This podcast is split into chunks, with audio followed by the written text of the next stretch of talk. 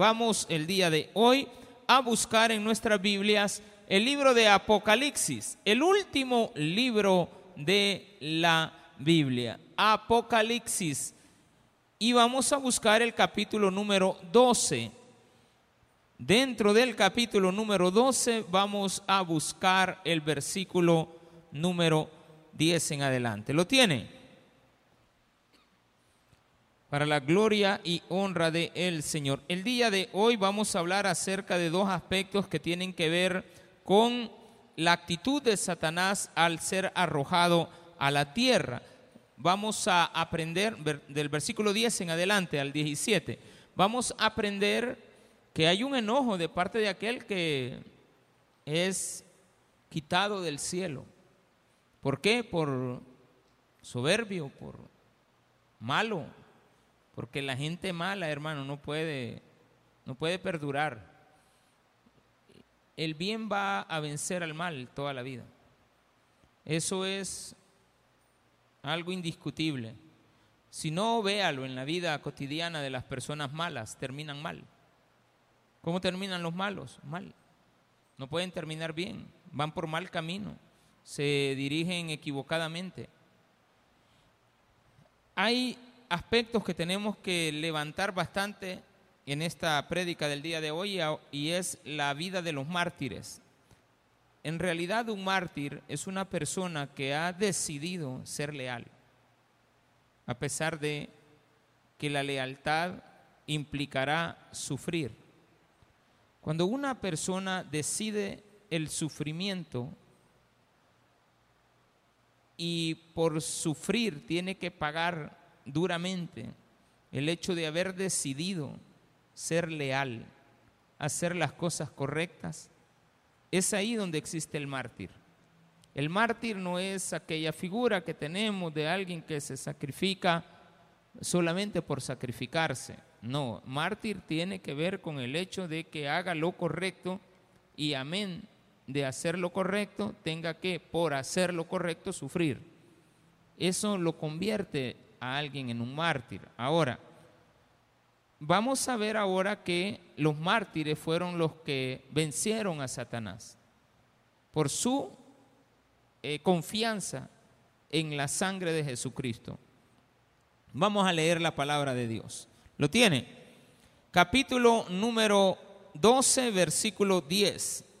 Dice así, entonces oí una gran voz en el cielo que decía, ahora ha venido la salvación, el poder y el reino de nuestro Dios y la autoridad de su Cristo, porque ha sido lanzado fuera el acusador de nuestros hermanos, los el que los acusaba delante de nuestro Dios día y noche, y ellos le han vencido por medio de la sangre del cordero y de la palabra del testimonio de ellos, y menospreciaron sus vidas hasta la muerte. Por lo cual alegraos cielos y los que moráis en ellos. Ay de los moradores de la tierra y del mar, porque el diablo ha descendido a vosotros con gran ira, sabiendo que tiene poco tiempo. Y cuando vio el gran el, dragón que había sido arrojado a la tierra, persiguió a la mujer que había dado a luz al hijo varón. Y se le dieron a la mujer las dos alas de la gran águila para que volase delante de la serpiente al desierto, a su lugar donde es sustentada por un tiempo y tiempos y la mitad de un tiempo. Y la serpiente arrojó de su boca tras la mujer agua como un río para que fuese arrastrada por el río. Pero la tierra ayudó a la mujer, pues la tierra abrió su boca y tragó el río que el dragón había echado de su boca. Entonces el dragón se llenó de ira contra la mujer y se fue a hacer guerra contra el resto de la descendencia de ella, los que guardan los mandamientos de Dios y tienen el testimonio de Jesucristo. Amén y amén. Oremos al Señor. Padre, gracias infinitas te damos cada día por la oportunidad que ahora nos has dado de poder estar delante de ti, venir ante tu presencia, a pedirte en el día de hoy por todas las personas que estamos acá en la iglesia, pero que también están escuchando tu palabra. En el nombre de Jesús, ponemos en tus manos nuestras vidas y también de todos aquellos que están a la distancia, escuchándote, aprendiendo, sabiendo reconocer lo que tú has hecho en ellos. En el nombre de Jesús, te pedimos también, Señor, que nos des el entendimiento necesario para poder llevar a cabo la labor que tú has encomendado en nuestros corazones, que llevemos tu palabra hasta lo último de la tierra. Gracias porque así es tu voluntad, cubrir con tu sangre, Señor, la vida de todos y cada uno de aquellos que creemos en ti. En el nombre de Jesús, amén y amén. Gloria sea dada al Señor. Qué bueno por todos aquellos que también están escuchando por medio de las redes sociales. Gloria a Dios. Qué bueno. Bien, veamos esta situación bien tremenda. El diablo está bravo porque lo han echado de la, del cielo, pero lo han tirado para la tierra. Decíamos la semana pasada, sí, a esta tierra lo tiraron. Pero hay dos grandes momentos. Dice la Biblia que hay un tiempo y tiempos y la mitad de un tiempo. Ya voy a explicar un poquito eso. Lo importante es que él ya no tiene tiempo. Porque ahí dice también, en el versículo 12, sabiendo que tiene poco tiempo, se le están agotando los tiempos. Entonces ya no estamos hablando de nuestra época. Satanás ha tenido una preponderancia bastante grande en contra de la creación de Dios, especialmente la creación humana. Pero Él quiere destruir todo lo que Dios hace. Si Él quiere destruir la iglesia, esta iglesia la, destruye. Si Él quiere destruir al pueblo evangélico, lo, él, él es su intención, destruir al pueblo evangélico, destruir canales de comunicación. Él quiere destruir la, creación animal, la creación vegetal, el universo. Está molesto. El universo no lo puede tocar, por eso usted lo mira en constante crecimiento y lo ve a la distancia. No pasa nada en el universo. Las cosas pasan acá en la tierra. Y es este el lugar donde Satanás una vez fue enviado, lo veíamos anteriormente, y destruyó la tierra. Después Dios hizo al hombre y él andado alrededor del hombre. Pero en una ocasión vino Cristo a, la, a esta tierra y él intentó acabar con su vida siempre. Y siempre, como es sabido, el niño iba a nacer de una mujer. Él tenía que atacar a Eva, él tenía que atacar a Sara, él tenía que atacar a todas las mujeres que han existido, donde Satanás sabe que por medio de una de ellas vendría el Redentor. El Redentor vino y no lo pudo atacar. Dios estaba sobre él, protegiéndolo. Lo lleva a Egipto, lo trae de Egipto, se desarrolla, Dios lo protege, hay ángeles alrededor de él, Satanás siempre queriendo atacar a Jesucristo. Pero al final, en una cruz, se dio un evento muy importante, el sacrificio del cordero. Dice acá, en lo que acabamos de leer, que hay que darle gloria a Dios por el sacrificio, porque por medio del sacrificio los mártires pueden vencer a Satanás. ¿Cómo venzo a Satanás? Por medio de la sangre de Cristo. Bien, pero en la cruz también hubo otra cosa muy importante. De la cruz a la resurrección, Cristo venció todo tipo de mal que le puede venir a los hijos de Él. No hay tal ya maldad que nos pueda afectar si hemos confiado en la sangre de Cristo. Entonces, aquí aparecen unos mártires. ¿En qué tiempo? Ya vino Jesús, ya ascendió al cielo, estamos en una época de protección de parte de Dios hacia nuestras vidas. ¿Por qué? Porque con el sacrificio de Cristo en la cruz se limpian los pecados de aquel que le cree que Cristo hizo eso por ellos.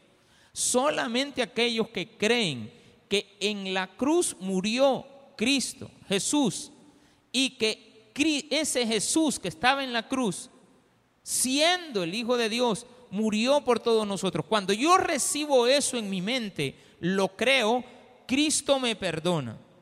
Cuando me perdona, ya no tengo al acusador. Entonces, esto hay que hacerlo, hay que tratar la manera de entenderlo con esa sencillez. Si es que he tratado la manera de explicarlo lo más sencillo que pueda.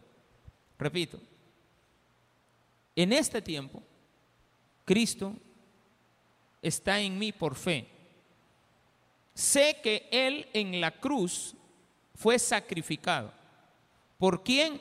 Para limpiar mis pecados. Una vez soy limpio, ya no tengo a nadie quien me acusa ni de día ni de noche. Porque ahí dice, aquel que acusa a el pueblo de él, a sus hijos, día y noche. Bien, cuando aquel hay una persona que no cree en el sacrificio de Cristo, sigue siendo acusada, pero sigue siendo culpable. ¿Qué otra cosa pasó en la cruz? De la cruz a la resurrección se vence el mal. Y eso es lo que dice la Biblia. Venció el mal. ¿Con qué? Con el sacrificio de la cruz, no el sacrificio en sí del derramamiento de sangre, sino que su muerte fue llevado hasta la muerte, pero de la muerte a resurrección. Y cuando resucita, lo primero es que, ¿dónde está, oh muerte, tu aguijón? ¿Dónde está Satanás? ¿Cómo que le querías hacer daño al pueblo? Mírame a mí, si yo he resucitado y tengo el poder, puedo hacer que todos los que tú has acusado sean perdonados. E-, ese diablo está más bravo todavía, hermano. Porque hay gente que te quiere acusar. Más bravos se ponen. Entre más te acusan, más bravos se ponen. Si es que le da roncha no poderte hacer nada. Cuando tú eres una persona que se sostiene, no hay mejor cosa en la vida que entregar la vida a causa de la verdad. Algunos dice la Biblia en Juan capítulo 12, por cuidar su vida la perdieron. Unas palabras de Jesús eternas. Un gran, uno de los principios más grandes del Evangelio. Si no, quizás acabo de cometer un error de decir alguno. No, el más grande de todos los principios es dar la vida por la verdad. Jamás usted va a dar su vida por una mentira por algo que no es cierto.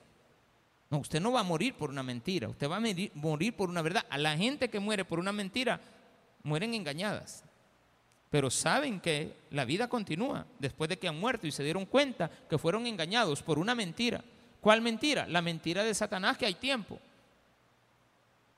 Dije en una explicación que dimos el día domingo acerca de estos versículos que Dios nos ha estado hablando bastante porque ha hemos empatado estar el domingo predicando acerca de la venida de los últimos días, de los tiempos finales, y están complementados, gracias al Señor, para poder llevar las dos eh, compilaciones de, información a la vez. los que vienen el domingo en la mañana a las 10 y están recibiendo esta palabra, entenderán perfectamente que Dios nos está dando una respuesta en tiempos difíciles. Entonces, lo que tenemos que entender es esto, que Satanás es un acusador. Dice en el versículo número 10, entonces oí una gran voz en el cielo que decía, ahora ha venido la salvación, el poder y el reino de nuestro Dios y la autoridad de su Cristo, porque ha sido lanzado fuera el acusador de nuestros hermanos, el que los acusaba delante de nuestro Dios día y noche. Y ellos, aquí está importante, le han vencido pero no pudieron haberle vencido si no hubieran tenido a la mano una herramienta. ¿Cuál? Por medio de la sangre del cordero y de la palabra del testimonio. ¿Cuál es la palabra del testimonio? La gran verdad del Evangelio que tenemos que sostener siempre en nuestra vida. Nunca se nos tiene que olvidar lo que realmente tenemos que buscar en el Señor cuando estamos pasando momentos difíciles. Este momento de tribulación, ahora voy a la otra parte del tiempo. Es un tiempo futuro, lo que viene. No es este tiempo. En este tiempo, todo aquel que le entrega su vida a Cristo deja de ser una persona que está siendo acusada delante de Dios. Y por lo tanto, por esa fe puesta en Cristo, vence al pecado. Porque cada uno de aquellos que deciden dar su vida por la verdad, en pocas palabras lo que estoy diciendo es que todo aquel que le ha confesado a Cristo es un mártir del Evangelio. Para eso Cristo nos pone este ejemplo. ¿Cómo vencemos a Satanás? Por medio de la sangre de Jesucristo.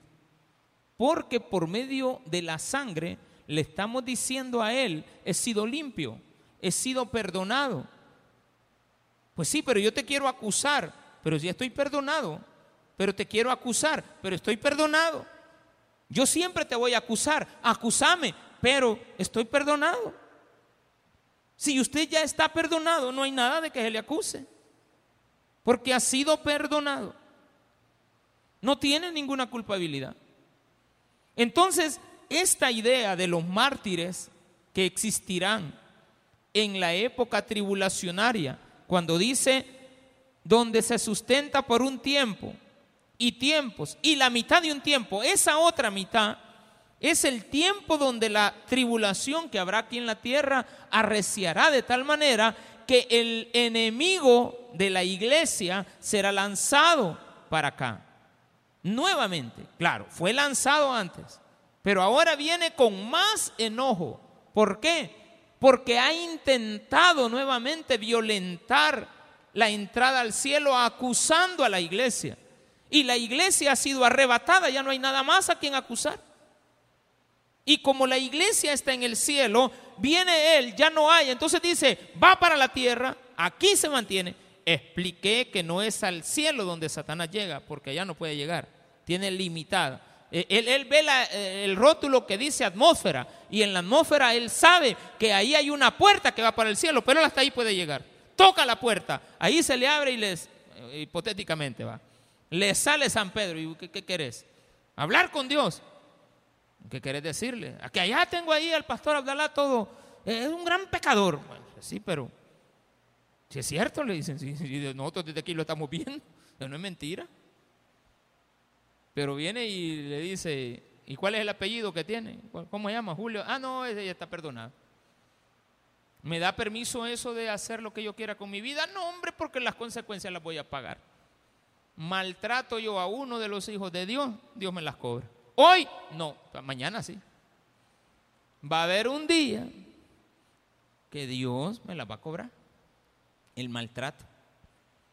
¿Por qué? Porque tengo que pagar las consecuencias en la tierra, pero no de parte de lo que Satanás quiere hacer con mi vida, sino que parte de las consecuencias que yo tengo que pagar por mis malos actos delante de Dios ante uno de sus hijos. Ninguna persona está sobre un hijo de Dios. Todos somos iguales delante de Él. Por lo tanto, no podemos maltratar, ni injuriar, ni mentir en contra de una persona. Jamás. Eso trae graves consecuencias. Usted le hace un daño a una persona, le sacan 40 chambres por el otro lado. Ahí está el pleito que tenemos de presidentes ahora, usted con uno de Colombia. ¿Para qué habló el maestro? Yo no sé quién le fue a dar garabato de que dijera algunas cosas. Eh, eh, si, hay alguien que, tiene cómo defenderse, es el de acá usted. Pero el otro no. Media vez le sacaron, ay, dijo el de aquí, espérate, aquí está, ¿y cómo está en su casa? Ya, ya, ya, ahí es el otro notó. Hasta los que más lo han estado acusando, tiene razón. Dejen de molestar. Deje de meterse. Usted no puede estar acusando. porque le van a caer más y más encima todas las acusaciones verdaderas. Le van a sacar los trapos al sol. Es mejor no. Entonces, Satanás es nuestro acusador. Si había una época donde la palabra acusador tenía más fuerza y estaba más identificada, era la época de Juan cuando él escribió Apocalipsis. En la época de Juan había régimen de sexo, ¿de acuerdo? En la época de Juan, ahí anda un hermano evangélico, salía Pablo a andarlo persiguiendo. Así dice la Biblia. Llevaba cartas para ir a perseguir a los cristianos, solo porque le habían dicho, es cristiano. Entonces, cualquiera te acusaba. Y había un dicho que todos tenían a un acusador y si no lo tenías, hasta tu amigo te acusaba. Qué tremendo es cuando alguien que usted considera amigo lo acusa. Pero esa es la verdad del Evangelio. El Evangelio nos sostiene que cuando tenemos tiempo de persecución, hasta tus amigos te acusan. Por lo tanto, no eran amigos. Uno dice inmediatamente, bueno, aquí este no es amigo. ¿Por qué? Porque es un acusador. Al ser un acusador, Pablo, eh, Juan, entendía perfectamente esa idea de lo que es ser alguien que acusa. Por eso Satanás es nombrado por Juan como el acusador, como el detractor de toda la iglesia.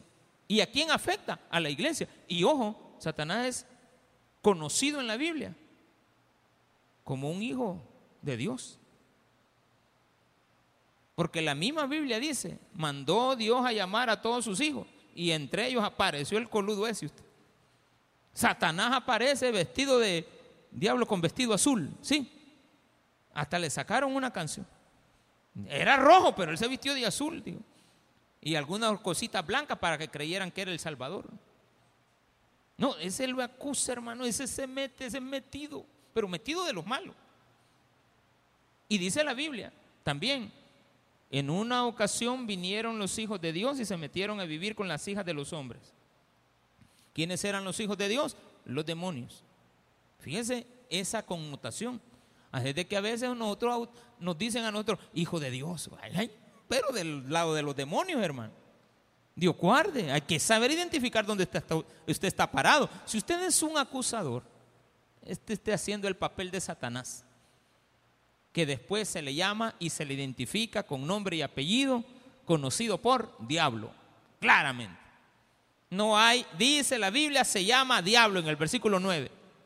Ahí dice, mire, y fue lanzado fuera el gran dragón, la serpiente antigua, que se llama diablo. La serpiente antigua con, allá con Eva y el gran dragón destruyéndolo todo la idea del gran dragón, destructor, que Leviatán, la idea que tenía allá el libro de Job, que era el que había, el, dueño de los mares, y había hecho desatar la destrucción de la tierra por medio de, eh, eh, el salmista dice, aunque los ríos me anegaran, yo no falleceré. Porque Satanás quiere que te ahogues. Él quiere verte destruido.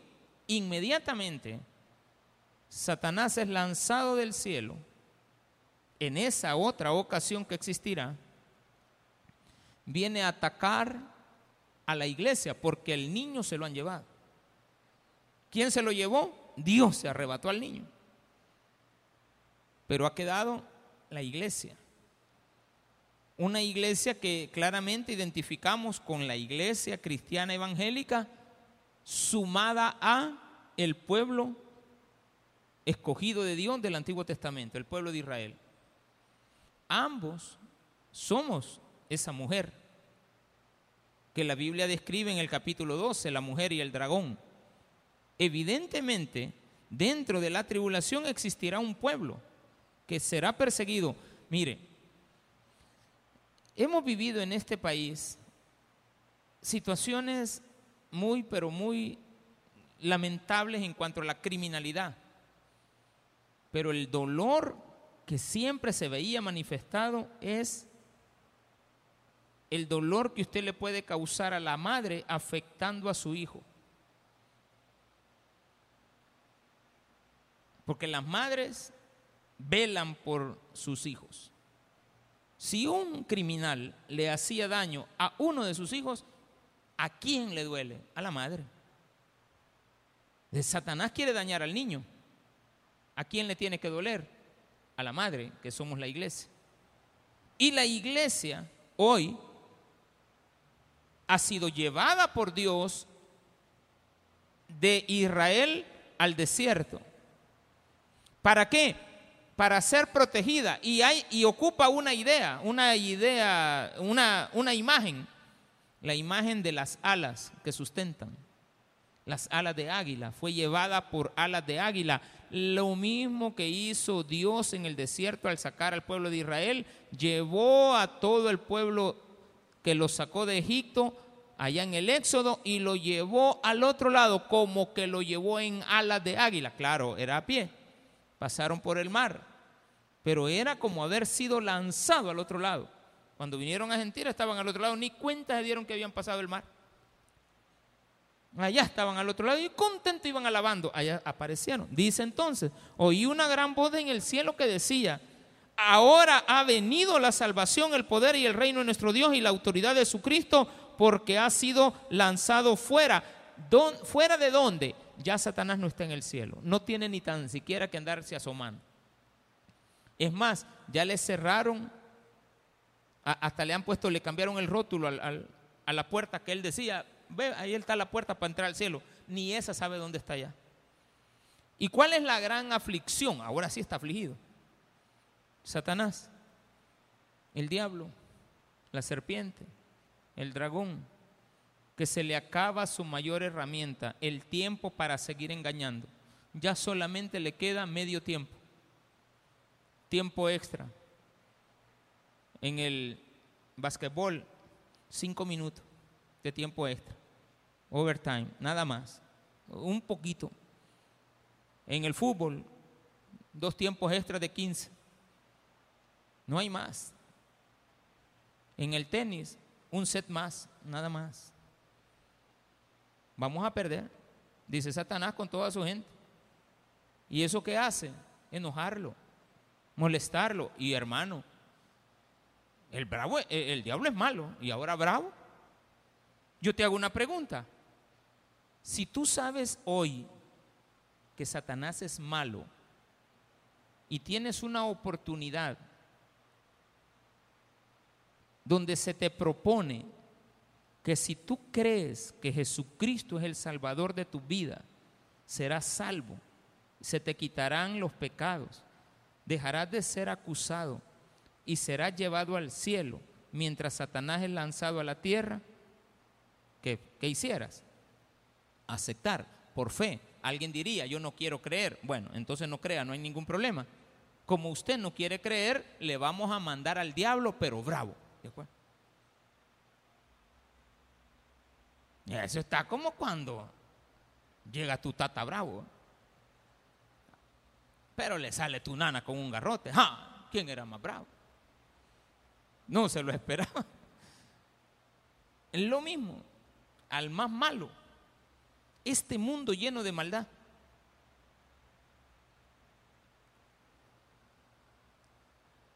Tienen 60 mil detenidos acusados, 1300 años, 1900 años, 2000 años. En el país no, eso no es aplicable. El problema es que no podemos poner la pena de muerte o, o cadena perpetua. No se puede. Es prohibido. Pues sí, pero podemos sumar años. Eso sí se puede. Sumar delitos. Este delito es de 20 años, más este de 20, más este de 20 y 40 muertes. Ay, hermano. Más todas las atrocidades que hicieron para matar a esos 39 les cortaron la cabeza, los desmembraron, todas esas cosas van sumando. Les sumaron los años. Usted dice, o sea que ese tipo va a salir en el año 3000, deje de hacer los números. Nuestras leyes determinan cuánta es la época máxima que una persona puede pasar detenida. y anda por 75 años, dicen que 60, pero realmente recuerdo que por cuestiones de eh, secuestro, cuando ya dice secuestro son 75 mínimo, presos comunes 60, pero 75 más 30 que tiene, va a salir de 105. Ya, por gusto. Si es que sale. Imagínense que se los liberen a todos. Hoy. Y usted está de, nueva, de, de nuevo en su casa, que acaba de recuperar del fondo y lleva una cuota ahorita. Ya pagó los primeros 100 pesos. Ah, ¿Cómo viene? Contento. Ay, ni a Chomita, discúlpeme, yo fui bien malo con... ¿Cuál? ¿Cuál? Un diablo malo, hermano. Un diablo bravo. Malo y bravo. Pero no hay iglesia.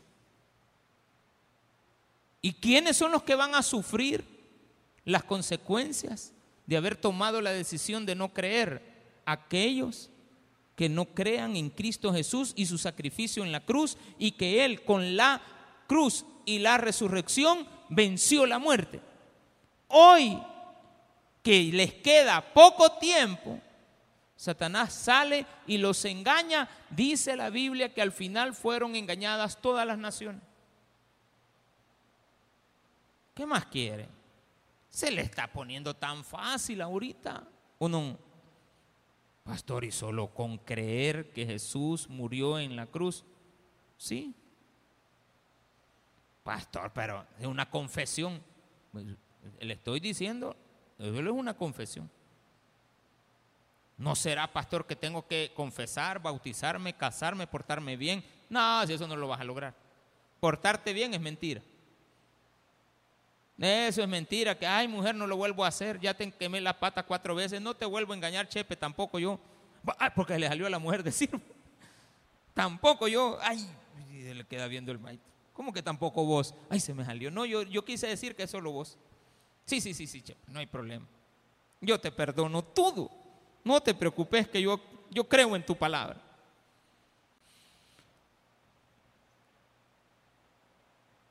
La persecución de la iglesia fue detenida por el mismo Cristo.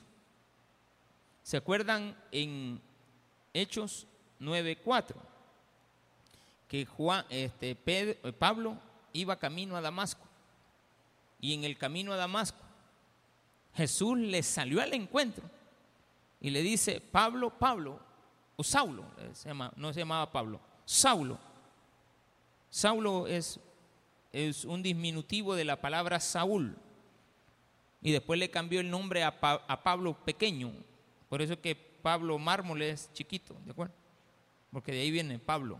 Aunque no lo crea, de ahí viene.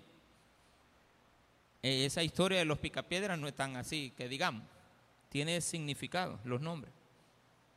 Entonces el enano le decía, Pablo, pequeño, chiquito, quizás era pequeño de estatura. Saulo, Saulo, ¿por qué me persigues? Permítame, yo voy persiguiendo a la iglesia. Sí, pero cualquier cosa que le quieras hacer a ellos, Mire qué bonito esto. Es conmigo. ¿De acuerdo? Tú me andas persiguiendo a uno de esos. Tú me estás maltratando a uno de estas personas de la iglesia. Estás maltratando a uno de mis hijos. Me los andas persiguiendo. Es conmigo.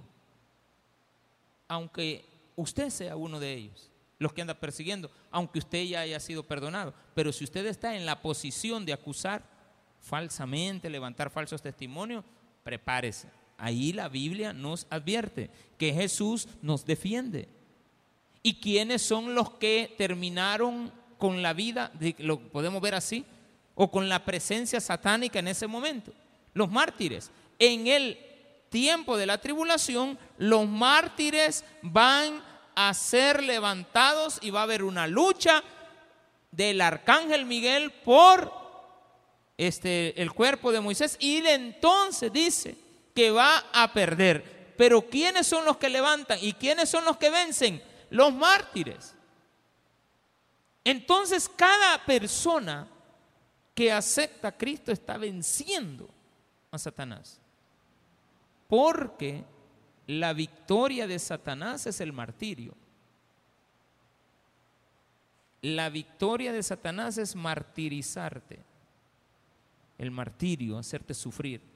Pero cuando tú dices, ok, voy a sufrir, pero no te creo, le voy a creer a Cristo. Y él, hay otro más, que cree en la sangre de Cristo. Entonces, el mártir vence a Satanás con la sangre de Cristo, dice ahí. No es con tu fuerza. No, jamás. Usted no va a vencerlo, hermano. Usted se pone a pelear con el diablo. Ay, Dios, hermano. Va a terminar todo achotado. Y yo le aseguro que va a terminar así. Usted va a terminar zarandeado y no lo va a vencer. La única forma es esta. Versículo 11. Y ellos le han vencido por medio de la sangre del cordero y de la palabra del testimonio de ellos. Esto de la palabra del testimonio es el hecho de mantenernos en la verdad. Y menospreciaron sus vidas hasta la muerte. Quien pierde su vida por mí, la gana. Y quien quiera ganar su vida por él mismo, la pierde. Entonces Jesús lo dijo y empezó Mateo a repetirlo, Juan a repetirlo, Lucas a repetirlo, Pablo a repetirlo y nosotros lo vamos a seguir repitiendo, porque es una verdad del Evangelio. Dice ahí claramente, y de la palabra del testimonio, ¿cuál es el testimonio de, de ellos?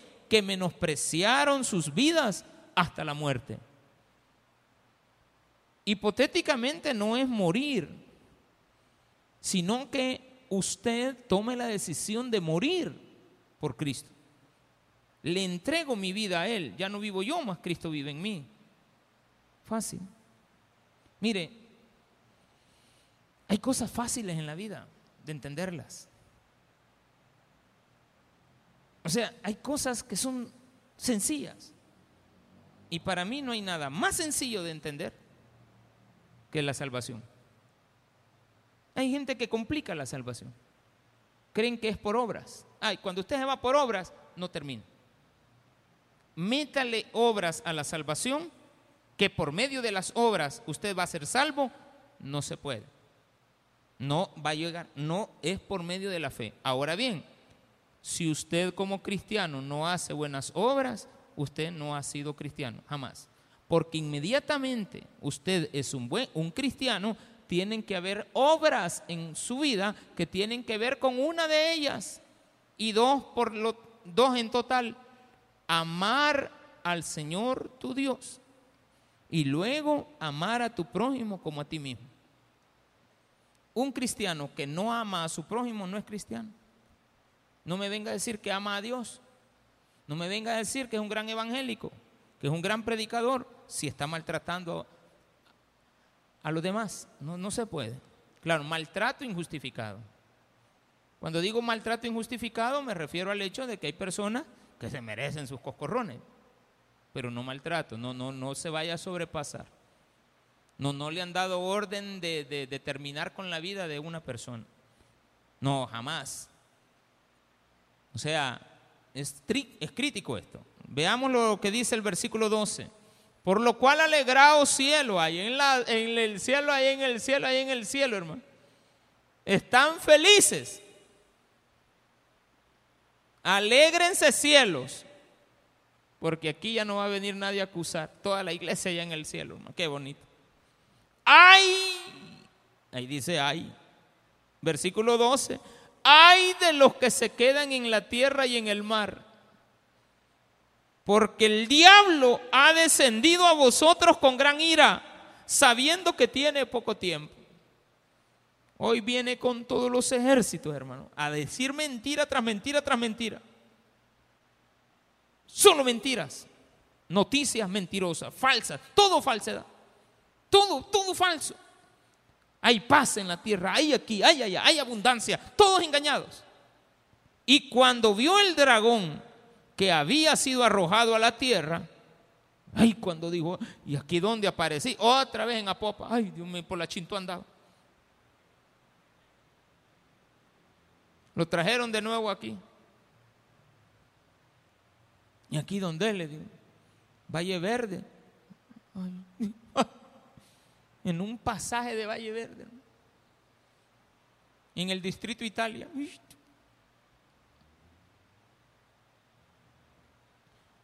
Que había, y dice, cuando se dio cuenta que estaba en la tierra, persiguió a la mujer que había dado a luz. No, ya no tiene el niño. Él ya sabe que el niño se lo llevaron. Y cuando ve que llevan al cipot, a nuestro Señor, a nuestro Cristo, al Mesías, estoy parafraseando la frase, dice acá, persiguió a la mujer. ¿Quién es la mujer? A los que se queden, pero que sean testigos fieles. Porque en la tribulación, recuerde que van a haber un grupo de personas que se les conoce como los 144 mil, que no necesariamente son 144 mil 000, no, un, no, no, no. 144 mil es una expresión hebrea para exagerar un número incalculable. Jamás lo voy a, lo vamos a tomar 144 mil, permítame, este, y no cabe uno más. No, estamos cabales. No, no, no, no. Pero tampoco venga a anotarse porque Cristo ya los tiene contabilizados. ¿De acuerdo? Porque no sé cómo van a ser los testigos de Jehová, que dicen que ellos son los 144 mil. Pero si sumamos desde el año 1914 hasta esta fecha, ¿cuántos fieles han habido? Ay, hermanito, ya no cabe usted. Por más que haga buenas obras porque ahí se salvan por obras. Pero no, puede ser por obras. La iglesia católica promueve la salvación por obras, no puede ser por obras. Engaño, ¿se da cuenta? Los mormones se salvan por obras. ¿Se da cuenta? No puede ser. Y los bautistas, muchos quieren salvarse por obras, pero no es la iglesia bautista la que salva. Y la pentecostal, pastor, tampoco es la iglesia que salva. Eso no salva a nadie. No se equivoque que porque está aquí usted está salvo. No, hombre, al contrario, voy a preguntarle a, los del mundo a ver si es cierto que los del Taber, más los de Apopa, son salvos. No, hombre, ellos están más condenados con ese pastor que tienen. ¿Mm? Dios guarde. ¿Mm? Ese hombre. Engañados los tiene a todos.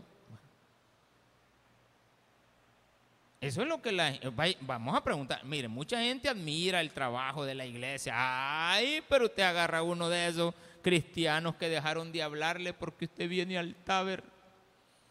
No, no al taber, te congregas con ese pastor. Ya vas a ver. Claro.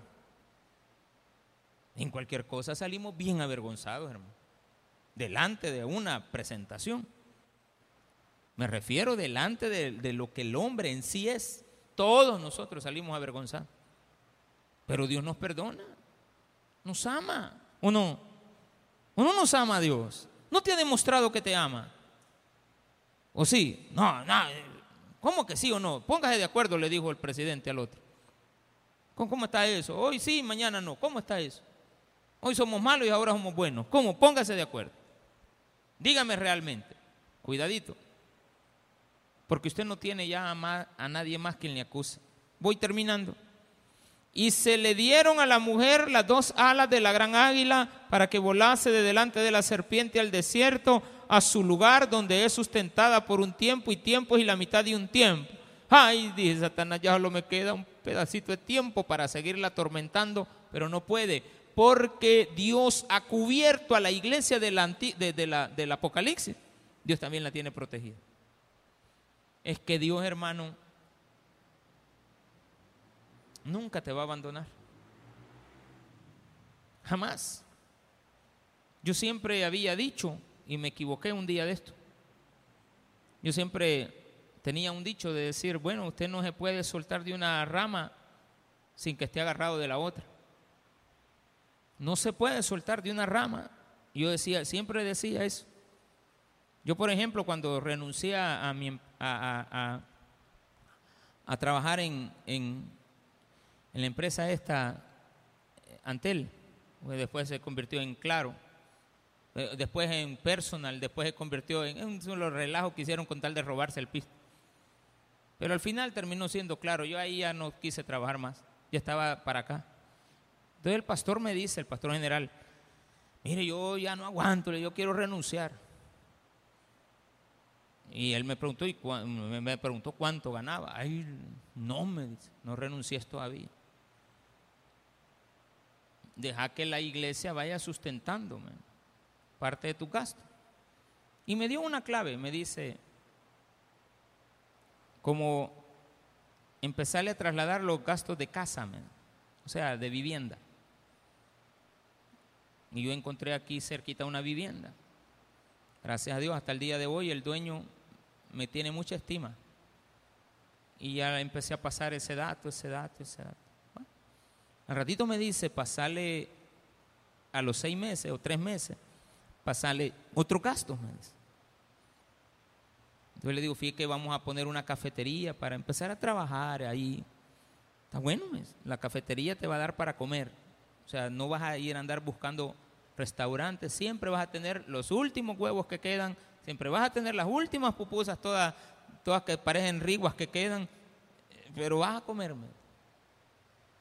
Siempre aquel huevo, todo, ustedes, ustedes me dejan ahí los huevos a mí, esos huevos estrellados que hacen, que hay pobres huevos van quedando todos enjustados, todo pobrecito, y, se.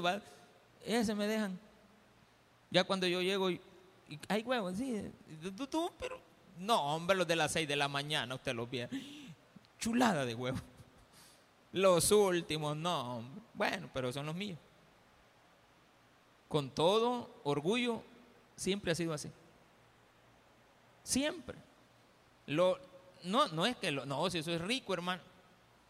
No hay mejor huevo que esos estrellados, tostaditos. Hmm que después le voy a meter unas cuatro lecitinas, iba, porque qué, qué, grasa, hermano. Pero bien, ahí va, avanza. Me dice, pasale más gastos. Allá cuando dije yo, bueno, hoy faltan los últimos, los del transporte, que eran los más caros. El transportarse, trabajar, vivir allá en el sur de San Salvador, trabajar en el, allá en Santa Tecla y venir hasta aquí a las 7 de, seis, salir de allá a las seis de la tarde, no, eso era una vida pero estresante. Dije, yo no quiero seguir, bueno, ya no seguí. Renuncié y me pasé para acá, qué bueno. Entonces me solté de una mano, pero ya tenía agarrado la otra, ¿de acuerdo? Ahora la situación se ha puesto crítica, así, pensativamente. Me dice Dios, soltate de la rama donde estás agarrado. Y para eso ocupó a la persona que yo menos esperaba.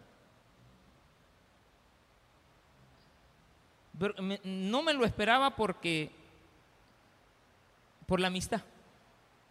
Eh, no, no, eh, aquí estoy bien, estamos bien. No, pero me dice Dios. ¿Y esa cómo te cayó? Me dice. Porque yo, yo, yo estaba viendo, oyendo, porque siempre oigo. Ve, dije yo. En el momento, pero así, en, dos, en menos de dos segundos. Soltáteme. Pues sí, pero no tengo seguro lo otro. Soltate que yo te agarro. No, dije. En menos de dos segundos, ese pensamiento. Soltate que yo te agarro. Inmediatamente el mensaje. Ok, gracias. Muy amable. Gracias, gracias, gracias, gracias. Uno llega a entender que cuando Dios te sostiene, tú no sabes para dónde te va a tirar. ¿Sí o no? Porque a la mujer aquí la agarra con sus alas. ¿Para dónde va? A saber. Y lo único que hizo es tirarla al otro lado del charco, hermano. Estaba el río Jordán, la levanta y la pone en el desierto. Vayan. Aquí nadie te va a hacer daño, aquí vamos a estar bien, pero yo te sostengo. Espérate que todavía viene lo mejor. Satanás le falta medio tiempo. Ya va a ser destruido, pero yo te voy a proteger. No, hombre, dije yo. Qué Dios el que tenemos, hermano. Se llama sustentabilidad. Dios nos sustenta, nos sostiene. Y en ese momentito entró mi esposa. ¿Qué pasa? Nada, nada, no te preocupes, hombre. Como no ha pasado algo, no te preocupes, hombre, todo va a estar bien. Mm, vaya, pues, no te preocupes. Mira, esto acaba de pasar. Pero fíjate que tenemos que hacer esto. Qué bueno, el respaldo. Entonces uno empieza a ver que hay respaldo, que hay respaldo, que hay respaldo, que hay respaldo. Entonces analizo y digo, cuando Dios quiere hacer algo contigo, hace cosas tan increíbles para que confíes en Él. Cuando usted deja de confiar, que las alas de Dios te pueden sustentar y te pueden lanzar para donde Él diga, pero mientras usted está con las alas de Él, no haga nada, hermano. Usted sostenga, mire, galán se siente. Pero no hay mejor cosa de paz, una tranquilidad, una paz, pero una paz, hermano. Y uno dice, qué bueno trabajar en esta paz. Ayer andábamos con mi esposa ahí en el, me dice, le pregunté a los muchachos y miren, les digo, ¿qué pasa con el impresor? Porque me trajeron una hoja de estas así a lápiz, así con o sea, me, escrita. Y yo vi una, dos, tres. Fui a ver, el impresor no sirve. Pero ya sabía yo, lo único que poco a poco, ya ni la tinta, ya no la reconoce. No, a comprar uno nuevo. ¿De acuerdo? Y, e, y ahora es mejor todavía porque el que les compré, inalámbrico hasta con seguro para dos años. Ahí no. Ahí que vean. No, al contrario. Al contrario. Un gran deseo de hacer cosas. Pero no tiene idea. Mire, ayer jalando estas cajas, llevándolas, yendo a buscarlas a un lugar, a otro, pero feliz. Mire, no tiene más. Esperemos. Sí, hombre, el otro mes de él. Una paz. Una tranquilidad que solamente Dios te la puede dar. Démele un fuerte aplauso al Señor.